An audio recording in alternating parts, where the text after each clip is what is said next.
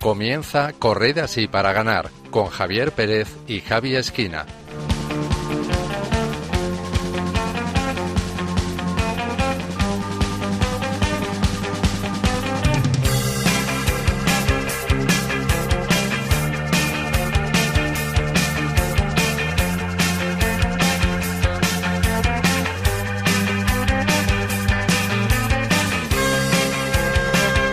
Buenas noches queridos oyentes y bienvenidos un mes más a Corred así para ganar, un programa de Radio María dedicado a la fe y al deporte. Deseamos que estén todos bien y que el coronavirus los haya respetado hasta ahora. Acabamos de empezar el otoño, un otoño que se presenta atípico, como está siendo pues casi todo este 2020, por la COVID-19 y porque todo parece bastante incierto. No sabemos cómo va a evolucionar la pandemia, no sabemos qué va a pasar con los colegios, no sabemos tampoco si volveremos a un nuevo confinamiento. Lo único cierto es que estamos en manos del Señor y que solo Él sabe cuánto va a durar esta situación. A nosotros nos toca rezar para que esta pandemia acabe pronto y confiar en el Señor, porque, como dice el lema de los cartujos, la cruz permanece mientras el mundo gira.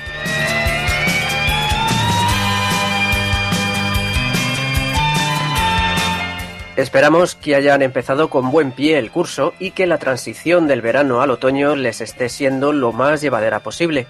Pedimos además para que esta nueva temporada que acabamos de comenzar llegue cargada de bendiciones para todos ustedes y sus familias. Nosotros por nuestra parte intentaremos que disfruten con el programa que hoy les hemos preparado. Para ello, hoy contamos con parte del equipo titular habitual. Saludo en primer lugar a Gema Sáez. Buenas noches, Gema. Hola, buenas noches, Javi. Buenas noches a todos. ¿Qué tal la vuelta al cole? Pues de momento bien, vamos a seguir tocando madera porque de momento los niños empezaron, la cosa sigue adelante, nosotros trabajando, o sea que intentando cada uno en el lugar al que nos corresponde eh, trabajar y estudiar, ¿no? Muy bien. Y bueno, saludo también a Marta Troyano. Buenas noches, Marta. Hola, buenas noches, Javi. Buenas noches a todos los oyentes. ¿Qué tal el inicio del curso? Bueno, pues un poco de locura, ¿para qué vamos a, mentir? Pero un poco de locura, pero bien, con muchas ganas de, organizar todo y de, preparar bien este nuevo curso, sobre todo para ponerlo en manos de la Virgen y que sea, que sea para mayor gloria de Dios. Muy bien, pues mandamos también un fuerte saludo a Javi Esquina, que está disfrutando en estos momentos de sus vacaciones y hoy no nos podrá acompañar. Por último, le saluda un servidor, Javier Pérez. Comenzamos.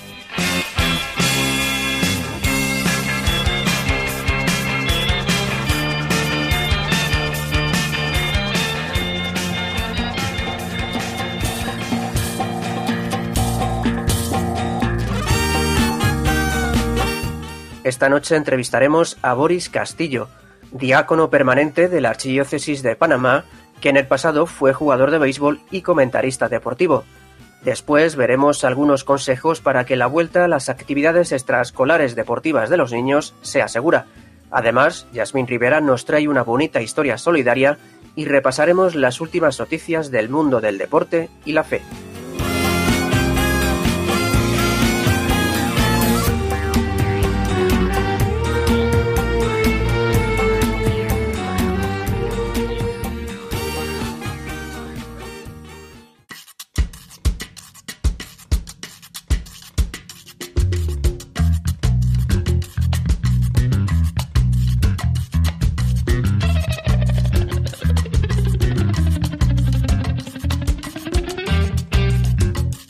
Jóvenes de Chile participan en la tradicional Caminata de la Solidaridad de forma online.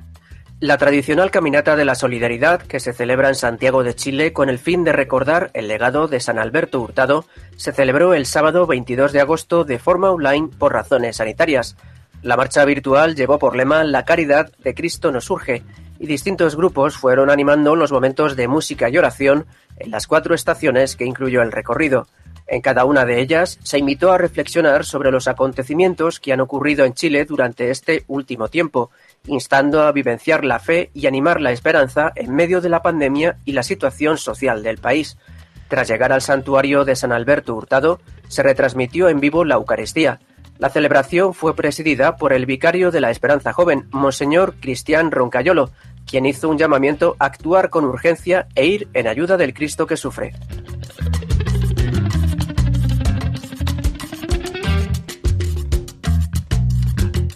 Un grupo de sacerdotes peregrina en bicicleta desde Roma hasta el santuario mariano de la Salet. Un grupo de profesores y alumnos del Ateneo Pontificio Regina Apostolorum de los Legionarios de Cristo recorrieron 1.400 kilómetros desde Roma hasta el Santuario Mariano de la Virgen de la Salet, en Francia. Lo hicieron en la tercera edición del Tour to France, una iniciativa con la que recaudar fondos para estudiantes sin recursos. El equipo de seis ciclistas, encabezados por el padre Clemens Gutberlet, partió de la Plaza de San Pedro del Vaticano el 22 de agosto y llegó al santuario el 29 de ese mes. El recorrido incluyó paradas en Asís, Florencia y Génova antes de entrar en Francia y encarar las últimas etapas hasta la Salet. El Tour to France 2020 contó con el patrocinio del Pontificio Consejo de la Cultura del Vaticano, que subrayó la relevancia cultural internacional de esta iniciativa que combina caridad, deporte y espiritualidad.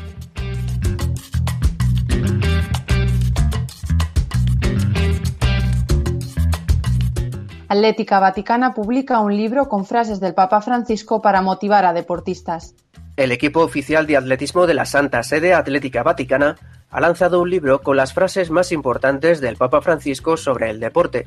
Se trata de un manual que sugiere la posibilidad de vivir el deporte, pero también la vida misma, según las indicaciones concretas del Santo Padre. El libro se titula Ponerse en juego, pensamientos sobre el deporte. Tiene 124 páginas y por el momento solo está disponible en italiano. El volumen recoge el pensamiento del pontífice sobre el deporte obtenido de sus discursos y conversaciones con deportistas de toda condición.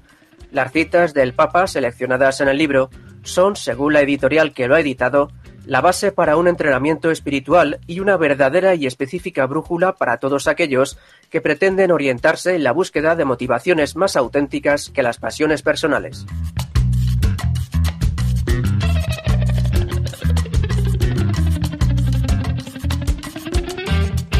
El Papa alienta a la fraternidad y la apertura hacia los deportistas con discapacidad. El pasado sábado 5 de septiembre, el Papa Francisco alentó a la fraternidad y la apertura hacia las personas con discapacidad en el deporte, al considerar que esta actitud es capaz también de curar heridas y construir puentes y amistad social. Así lo afirmó el Santo Padre al recibir a los organizadores de la subasta benéfica We Run Together, con la que se ha recaudado dinero para atender a los enfermos de COVID-19 de dos hospitales de Italia. El pontífice dio las gracias a los muchos atletas que han colaborado con esta subasta y declaró que le dio mucha alegría saber que algunos atletas abrieron también la puerta de su casa, algo que es importante para el Papa, ya que, según sus palabras, abrir la puerta de la propia casa es abrir el corazón. El Santo Padre también destacó que We Run Together ha permitido que deportistas famosos se hayan reunido con deportistas con discapacidad y así, subrayó el pontífice, han hecho honor al deporte.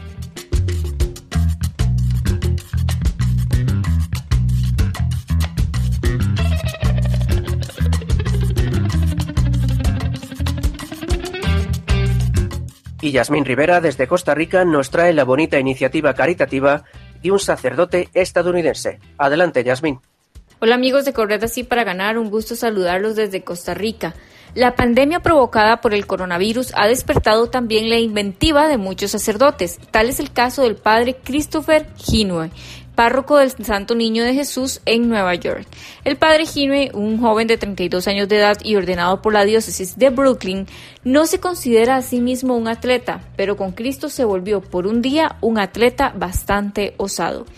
La mañana del pasado 27 de julio la inició celebrando la misa a las 5 de la mañana y luego emprendió un paseo en bicicleta de 160 kilómetros al que llamó 100 millas de esperanza para así recaudar fondos y seguir con los programas de ayuda a la gente necesitada de su parroquia. Acompañado de dos feligreses del barrio, el padre se lanzó a hacer las 100 millas con un doble sentido, brindar esperanza y optimismo a sus parroquianos y desde luego recaudar fondos. No es fácil hacer este viaje si no se tiene una buena preparación, pero aún así lo realizó. El día fue muy caluroso, Los tres ciclistas salieron a las 5 y 45 de la mañana del barrio Queens y llegaron a su destino, la iglesia de la Santísima Trinidad en Long Island. Alrededor de las 4 de la tarde, 7 horas y 45 minutos pedaleando, además de las paradas obligatorias para desayunar, almorzar y beber agua. Según confesó el sacerdote a Catholic News Service, fue una experiencia extraordinaria, algo que jamás había hecho. El viaje más largo que había logrado llegaba solo a la mitad de millas que tenía que recorrer ese día. Lo que le acompañó todo el tiempo fue un versículo de San Pablo. Todo lo puedo en Cristo que me fortalece. El largo y agotador viaje comenzó con una meta de mil dólares que recaudaron rápidamente lo subió a 5 mil dólares y en tres días llegó a esa meta, luego a 10 mil y así sucesivamente. Al 6 de agosto había recaudado más de 20 mil dólares. Una buena cosecha y un buen estímulo para que otros sacerdotes consideren métodos creativos para arropar a sus feligreses y a su parroquia. El esfuerzo del sacerdote tenía una triple intención de oración, como le indica la página aleteia.com.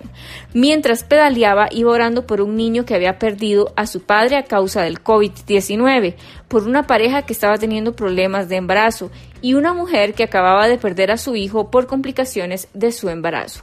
Así que sin ser un gran atleta, sin haber llegado a esa distancia antes, sin preparación, pero con todo el deseo de poder proveer a su parroquia de recursos perdidos por la pandemia, recorrió 100 millas de esperanza, recaudando fondos para una causa digna y generando oraciones para quienes la necesitaban.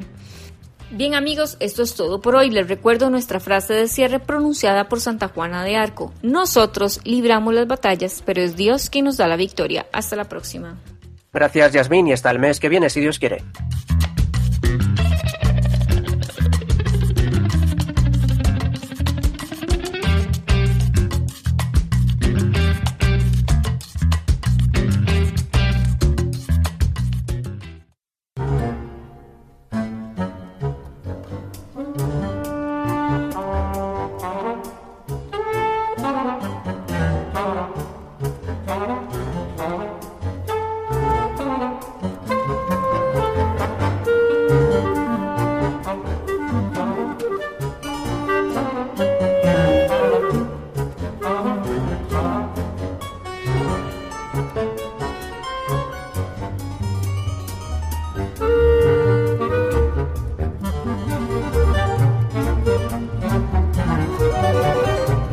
Hoy vamos a conocer a Boris Castillo, exjugador de béisbol y excomentarista deportivo de Panamá, que en abril del año pasado fue ordenado diácono permanente.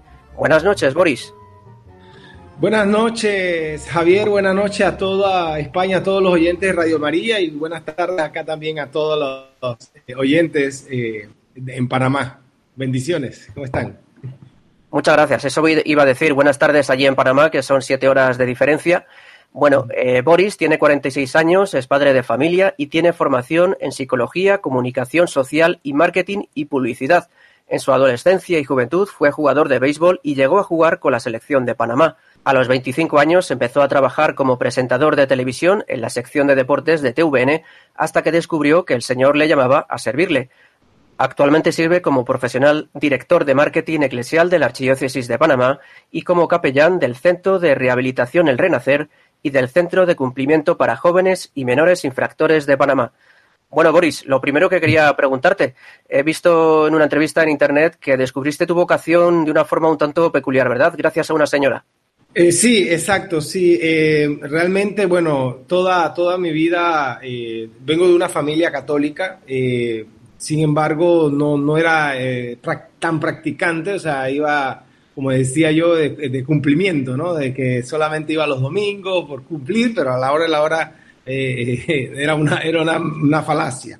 después de una situación eh, particular, una, crisis, se puede decir, en mi familia, en mi relación matrimonial, eh, yo me acerqué, me acerqué al Señor, traté de, de, cambiar mi vida, de convertirme, porque obviamente, a pesar de que no, no estaba haciendo eh, para el mundo no estaba haciendo nada malo, sí estaba sumergido mucho en, lo que trae tanto el deporte, ¿no? los aspectos de repente negativos y cualquier parte de, la vida, eh, y, especialmente lo que es la televisión, ¿no? lo que es la fama, la adulación, la vanidad, todas estas cosas te traen ciertas eh, tentaciones que te, alejan muchos de Dios y por ende van trayendo situaciones de pecado y situaciones que te van trayendo crisis en tu vida personal y especialmente en tu vida familiar.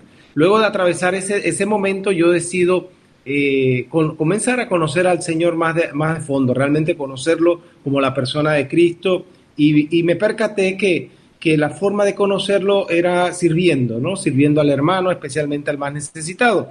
Hasta que, bueno, un día, eh, siendo ya ministro extraordinario de la comunión en mi parroquia, junto a mi esposa, eh, el sacerdote, el párroco, como una de las labores del ministro es poder llevar la oración también eh, especialmente ya sea una, una adoración o las oraciones, propias de, de, la iglesia. Eh, a mí me toca entonces obviamente llevar la oración y, por supuesto hacer una reflexión de la palabra de Dios en ese momento.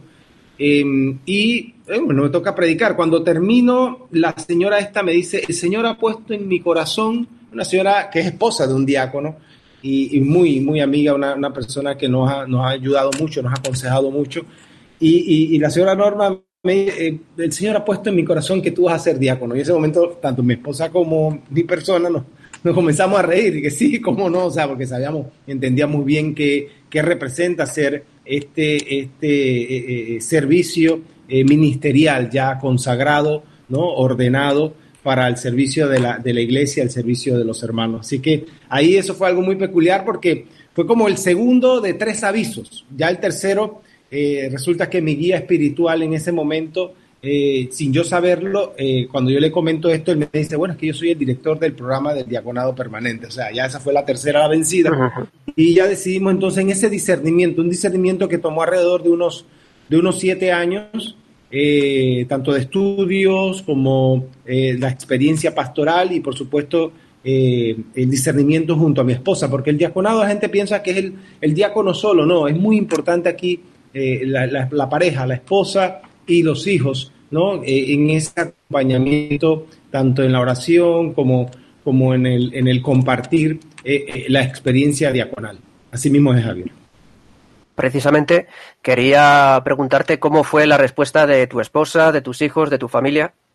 Bueno, eh, eh, ya mi esposa, como veníamos haciendo este servicio en la parroquia, también participábamos en una, participamos en una comunidad eh, cristiana, se llama Misioneros de Jesús, una, comunidad que hace mucha misión en, áreas difíciles, hacen también misiones con, con parejas en crisis. Nosotros ya veníamos haciendo esto y, sabíamos el poder ¿no? que tiene el Señor de restaurar, de hacer las cosas nuevas. Y, somos experiencia viva de que hizo, hizo un matrimonio nuevo, hizo una familia nueva.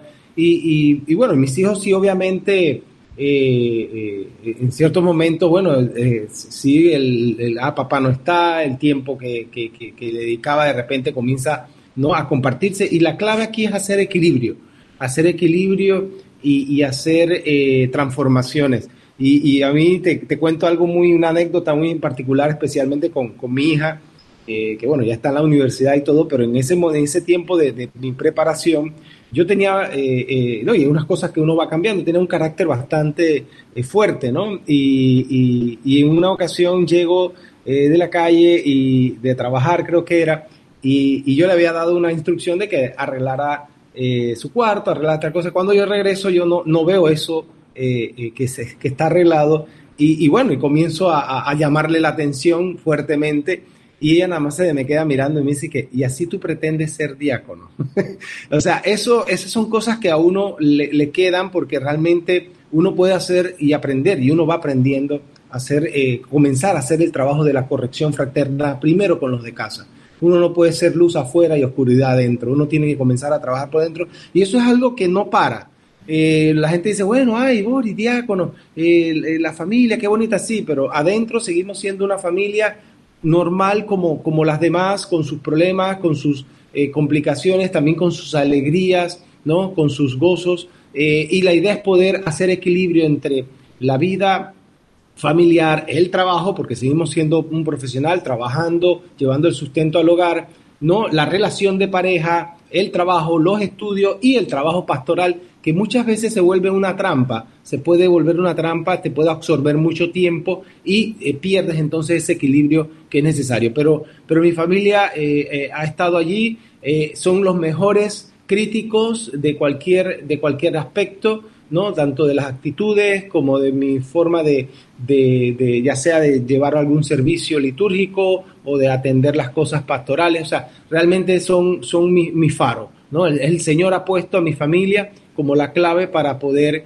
llevar este ministerio. Precisamente quería preguntarte, estás hablando continuamente de este ministerio, quería preguntarte para nuestros oyentes, para el que no lo sepa, pues eh, qué es exactamente el diaconado, diaconado permanente y bueno, cuáles son las condiciones para, ser diácono, diácono permanente. Eh, sí, eh, el diaconado es el, primer nivel, se puede decir, de, los sacramentos del orden. Está el, el diaconado, el presbiterado y el obispado.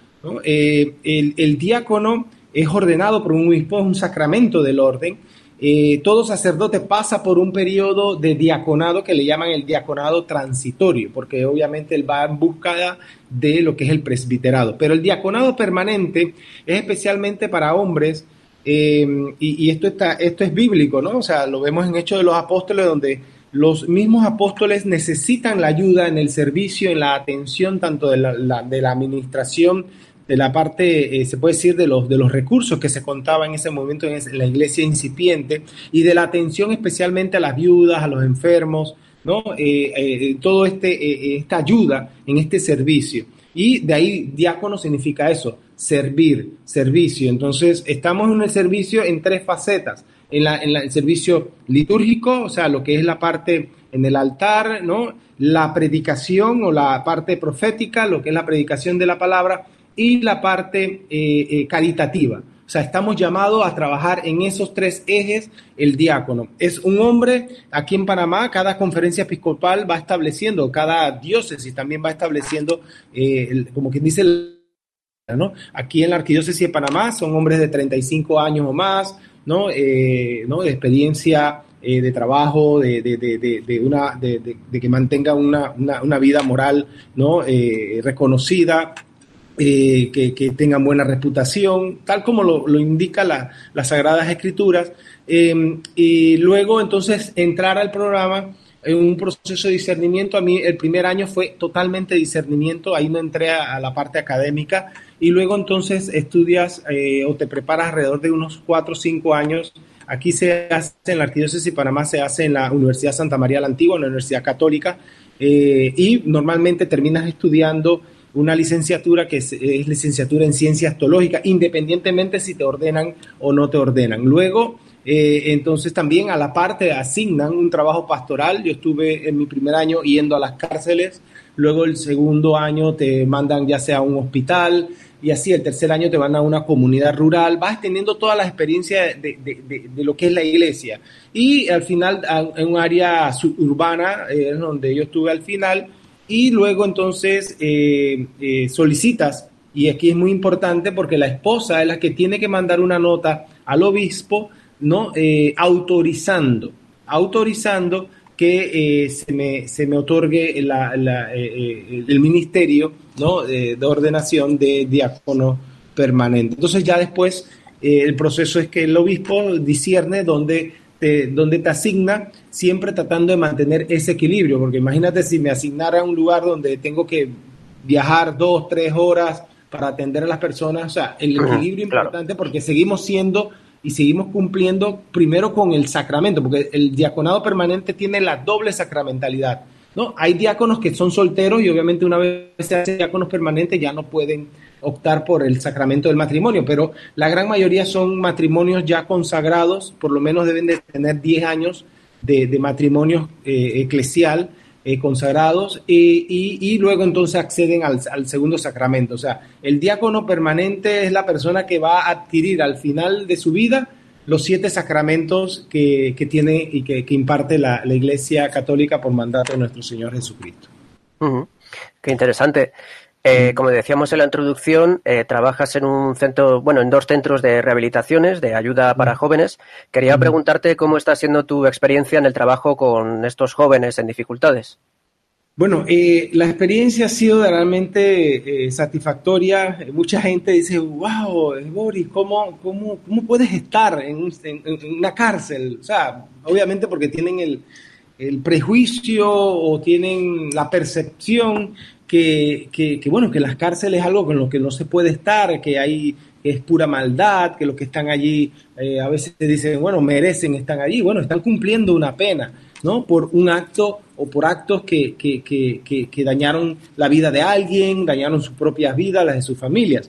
Pero eso no significa que el Señor, eh, rico en misericordia, eh, no tenga misericordia con ellos, ¿no? Es más, el Señor nos dice, estuve preso y me fuiste a visitar, me fuiste a acompañar. Y eso es un mandato de Él. Entonces, la experiencia realmente, muchas veces yo he ido, bueno, voy a tratar de, de ayudarlo, de, de, llevarle la palabra de Dios, de animarlos, y, y, y, te encuentras con personas allá adentro que, caramba, te, te, te, ponen en cuestionamiento hasta tu propia fe, porque dice, esta persona sí tiene fe, está, le, le, le han echado, qué sé yo, 20, 30 años de cárcel, y la fe de esa persona parece inquebrantable a pesar de todas las necesidades, a pesar de estar privado de su libertad, lejos de su familia, lejos de sus cosas. O sea, la fe de ellos se mantiene muy, muy fuerte eh, en toda esta situación y ayudan a los demás. Entonces, eso son, a veces se vuelven eh, testimonios para uno. Para, para poder seguir nosotros también con este trabajo de poder llevar la palabra de Dios, de poder escucharlos más que todo. Eh, así que ha sido una experiencia, eh, eh, sobre todo con los jóvenes, los jóvenes infractores, aquellos que de repente las situaciones donde, donde viven, las disfuncionalidades que tengan de, dentro del área, dentro de su familia, propio de ellos, el tema de las pandillas, las drogas, ¿no? las necesidades, la falta de educación, la falta de alimentación, los, lleva, los lleva mucho a, a unirse, a delinquir y todo eso. O sea, no son no son decisiones tan, tan firmes, sino que como impulsivas en la, gran mayoría. Y lo que me ha llevado a entender que estos muchachos quieren ser alguien en la vida, quieren ser eh, eh, personas de bien, en, el fondo son, son jóvenes que se, se pueden rescatar y, y, si los adultos ya mayores quieren hacer un cambio, los jóvenes todavía quieren, quieren más y, pueden dar mucho más. Entonces la, la experiencia realmente en ambas áreas han sido, tanto con los adultos como con los menores, eh, ha sido eh, de, verdad gratificante y, eh, siempre invito a, mis hermanos diáconos a que me acompañen, a que vivan la experiencia de, ver a Jesucristo allí en los centros penitenciarios. Quería preguntarte en qué medida crees que tu experiencia deportiva y en la televisión te ayuda en tus tareas ahora como diácono. Bueno, sí, eh, eh, eh, ayuda, ayuda en el sentido de que la gente siempre ve a uno y lo recuerda, ¿no? O sea, el, estar expuesto por tantos años a los medios de comunicación, ya sea como atleta o como, o como comunicador, la gente de una vez te recuerda, oye, Bori, tal cosa. Entonces, creo que al, al, enterarse, muchos quedan asombrados del cambio. Sin embargo, eh, ayuda mucho porque permite el encuentro, o sea, permite establecer una, una conversación. A mí me encanta el deporte, o sea, eh, jugué béisbol, también jugué fútbol, jugué baloncesto, hasta llegué a boxear y todo cuando era un niño en, los campeonatos guantes de oro y todo esto, pero eh, es, una, es una forma de entablar la comunicación. Y, y, eso abre, abre puertas, porque a todos nos gusta de alguna u otra manera eh, el deporte, ¿no? Especialmente a los hombres, ¿no? A los jóvenes, ¿no? Hablar de, de, las ligas, de los torneos, ¿no? Entonces, esto es una, una, es una puerta de entrada que nos permite evangelizar. ¿no? Nos permite entonces comenzar a mostrar a Jesucristo que también está en ese, en ese ámbito y, y, así lo estamos viendo ahora muchos jugadores de fútbol ya reconocidos cómo comienzan a expresar su fe. Yo creo que eso, eso me ha permitido, eh, me ha abierto las puertas para eso. Obviamente, eh, yo siempre le digo a la gente, las tentaciones y las trampas están en todo. O sea, yo siempre en mi discernimiento me percaté que la exposición, la sobreexposición, ¿no? Eh, a, los medios, ¿no? La adulación, ¿no? Eh, te va llenando de esa vanagloria, de esa vanidad, te va llenando de esa soberbia y esa es la, apertura para que entren otros, eh, otros comportamientos que te hagan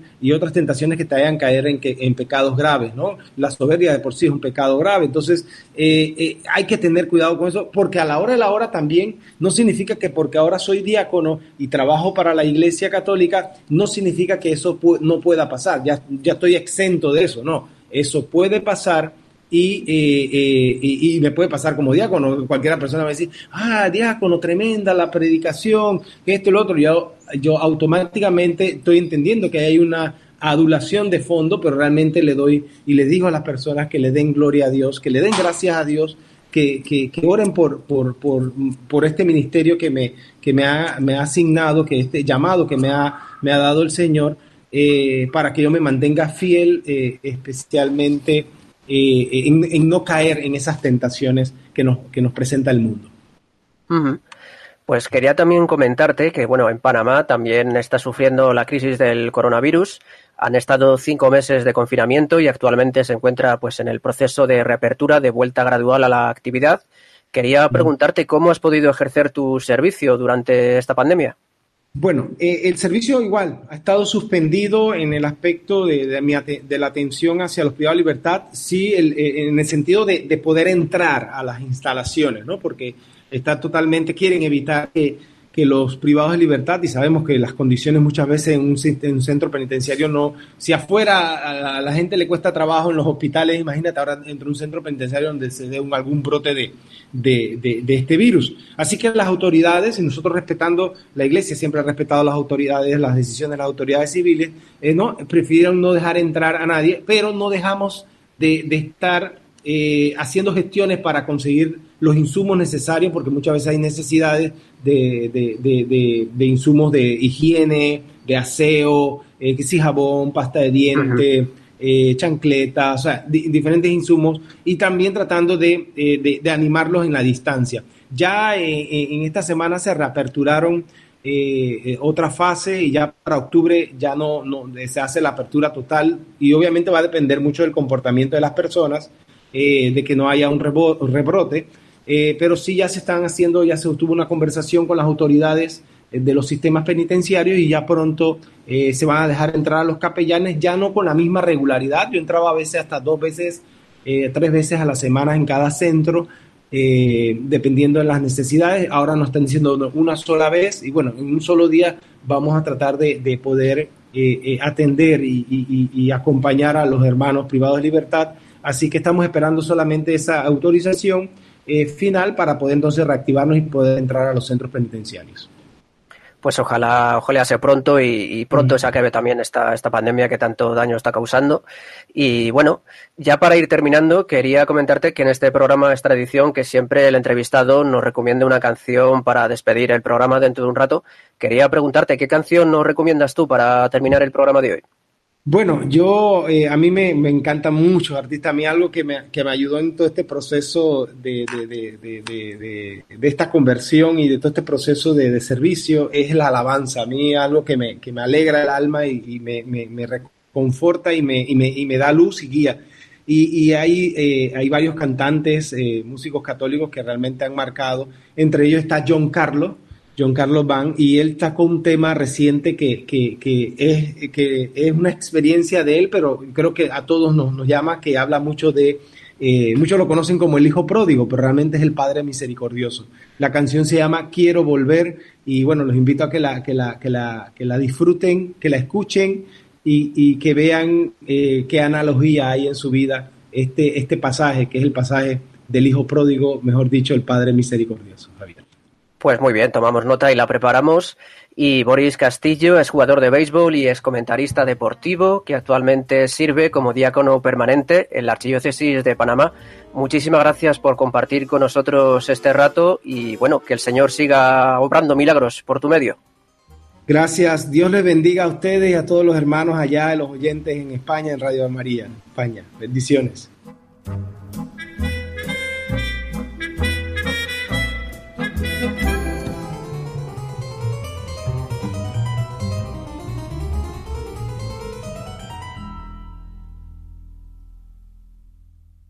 Antes de continuar con el programa, vamos a aprovechar para hacer un pequeño descanso y aprovechar para estirar. Lo haremos en compañía de la musicalité y esta canción, Tú y yo.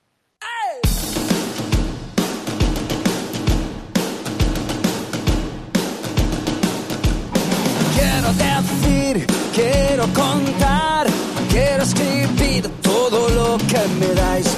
Teneros aquí, poderos cantar, saltar. Y lo que importa, sí, lo importante para mí es que tú y yo, tú yo, siempre vamos a seguir. Lo mejor de ti es lo mejor que lleva a mí. Es que tú y yo, tú nunca nos vamos a rendir. Quieres decir, debes gritar, tú quieres vivir, tú quieres bailar. Imposible para ti. Sois lo que yo soy, sois todo lo que hay en mí. Y lo que importa, sí, lo importante para mí es que tú y yo, tú y yo, siempre vamos a seguir. Lo mejor de ti es lo mejor que lleva en mí. Y es que tú y yo, tú y yo, nunca nos vamos a rendir. La. La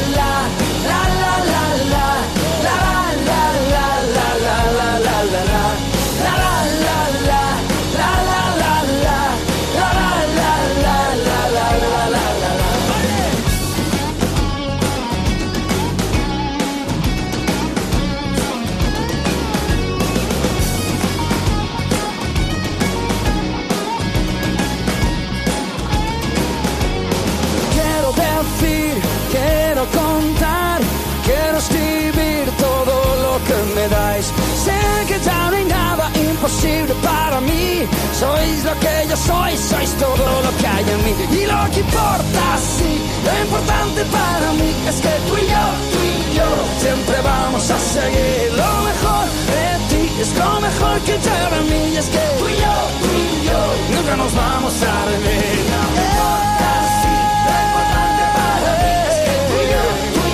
Siempre vamos a seguir. Lo mejor de ti es lo mejor que lleva en mí. Y es que tú y yo, nunca nos a rendir. La la la la, la la la la, la la la la, la la la la la la. La la la la, la la la la, la la la la, la la la la la.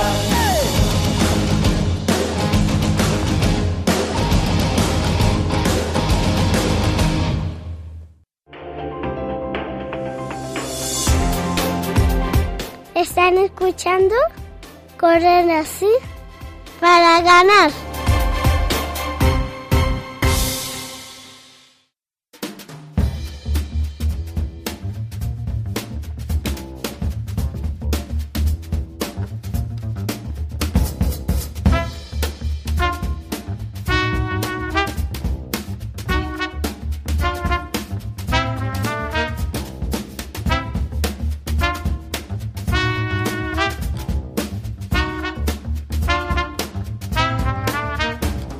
Hoy Gema nos dará una serie de consejos para que la vuelta a las actividades extraescolares, deportivas, sea segura y podamos evitar posibles contagios de COVID-19. Cuéntanos, Gema. ¿Qué tal, Javi? Buenas noches. Buenas noches. Pues bueno, parece que, tal y como hemos comentado, que la vuelta al cole pues está yendo razonablemente bien, entre comillas, y que pues gracias a que los niños están pudiendo disfrutar de estar con otros niños y, y volver poco a poco a la actividad educativa, las cosas van tomando rumbo, ¿no? Y bueno, pues en lo que respecta a los padres, ¿qué te voy a decir? Que mm, estamos trabajando un poquito mejor que en el confinamiento. O sea que nada, ojalá todo siga igual de bien, que no nos confiemos y que sobre todo sigamos siendo responsables pues con todo lo que respecta a los protocolos que nos van dando tanto desde los centros educativos como las autorida- autoridades sanitarias. Pues sí, eso es lo, lo más importante ahora mismo. Bueno, Gema, cuéntanos, ¿cómo se plantean las actividades deportivas extraescolares este curso que acaba de empezar? Pues mira, Javi, espero que nuestros oyentes y los padres tomaran nota de lo que indicamos, sobre todo en el último programa, y ya sepan qué actividad es la más recomendada en función de la edad de, de sus hijos. Y pues de cara al panorama que nos encontramos este año, mm, yo te diría antes de nada que lo que hay que tener en cuenta son las dos P's, la P de paciencia y la P de prudencia.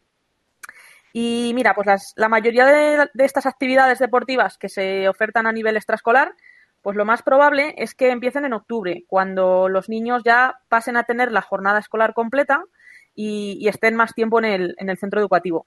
Así que, como todavía quedan unos días, pues lo más probable es que cada club o, cada colegio dé las indicaciones necesarias a medida que se acerque la fecha de comienzo, eh, para de esta forma, pues poder adaptarse lo mejor posible a la situación que haya, pues en ese momento.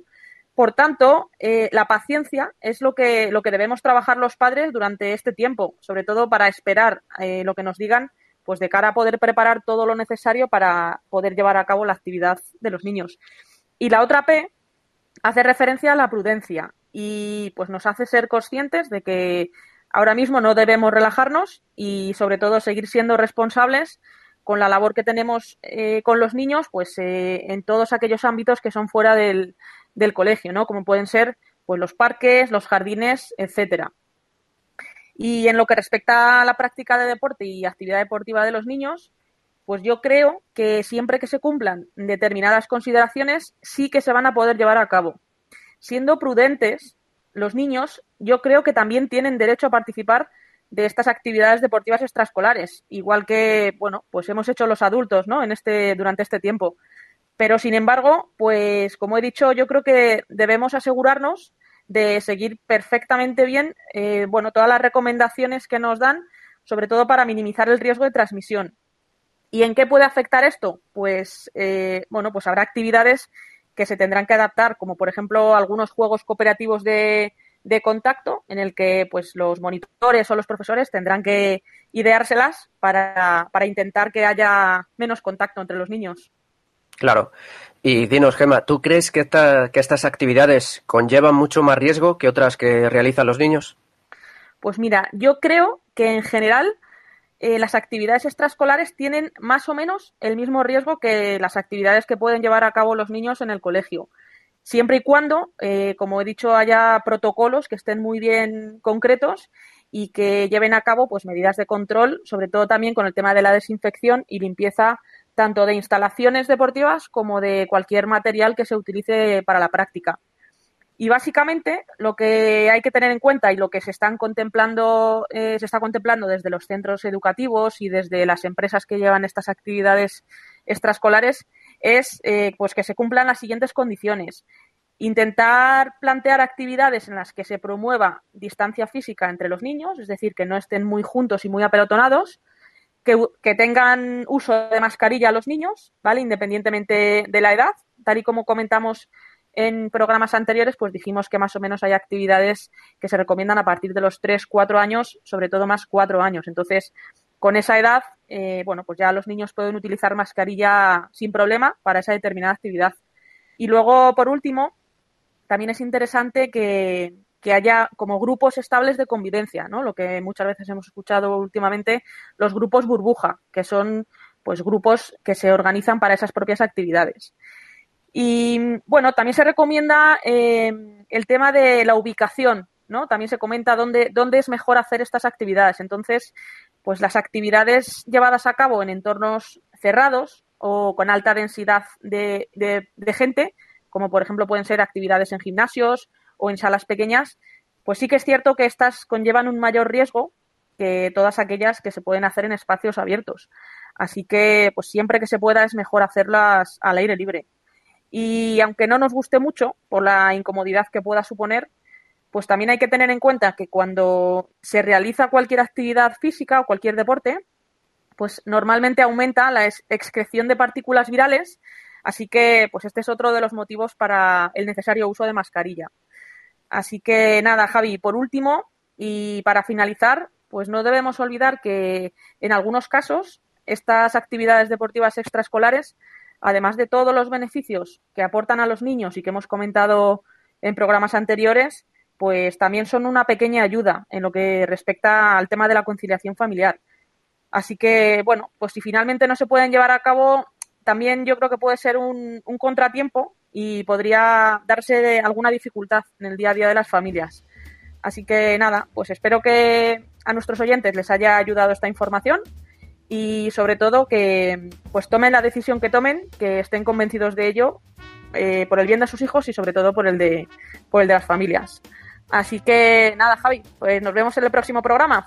Pues antes de despedirte, Gema, quería comentar que recordamos que, como has dicho hace un momento, los dos anteriores programas eh, comentamos, por un lado, los beneficios que tienen las actividades deportivas para los niños y, por otro lado, cuáles son las más indicadas según la edad y sus condiciones. Así que nada, Gema, eh, pues como tú dices, nos vemos en el próximo programa, si Dios quiere. Claro que sí. Venga, hasta luego.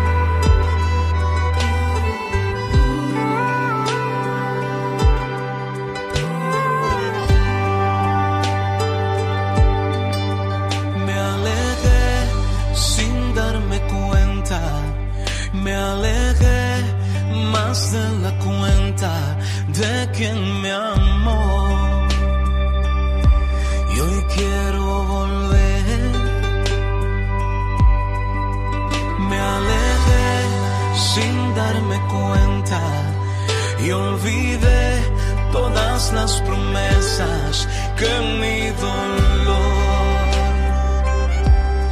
te prometí. Y hoy solo estoy.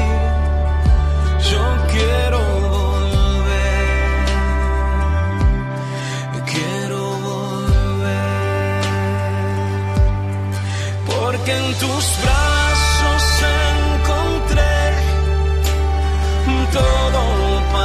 ser feliz. Y estando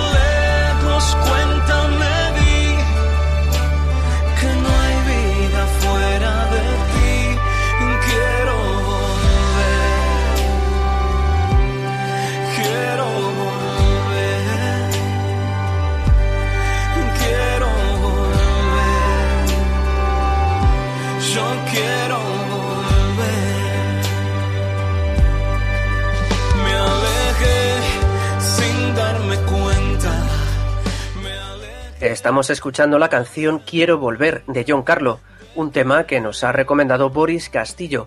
Es jugador de béisbol y es comentarista deportivo panameño que nos ha contado cómo fue la llamada del Señor para servir como diácono permanente. Además, hemos dado algunos consejos para garantizar una vuelta segura de los niños a las actividades extraescolares deportivas. Y como siempre, Yasmín Rivera nos ha traído una bonita historia vinculada al deporte y hemos repasado las noticias más destacadas del mundo de la fe y el deporte. Estoy. Yo quiero volver.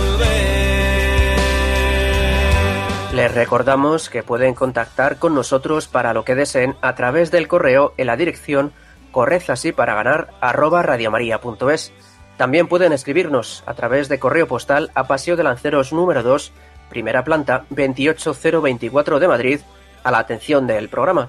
Y a través de las redes sociales. Estamos en Twitter, en la cuenta arroba correz para ganar y con el mismo nombre en Facebook.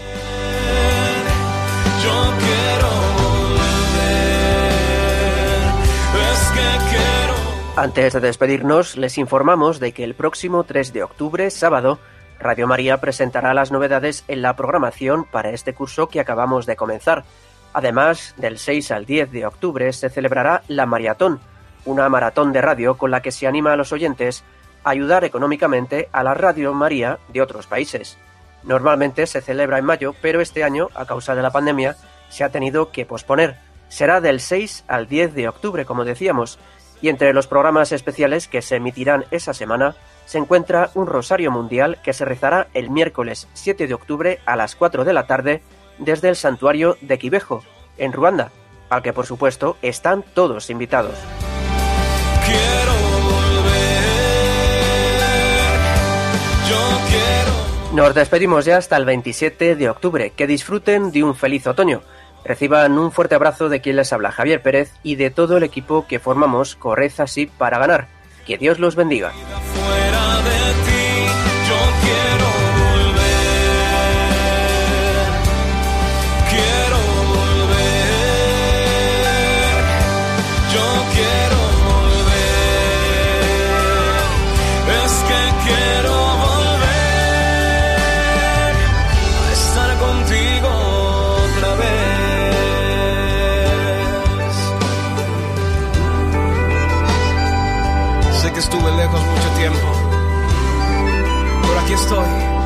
Arrepentido.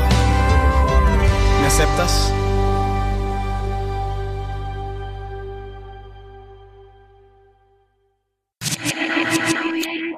Si nos quieres volver a escuchar, Para los que sueñan. Para los despistados. Para los que corren. Para los que nos escuchan. Para los que desean volver a escucharnos. Para todos nosotros, radiomariapodcast.es.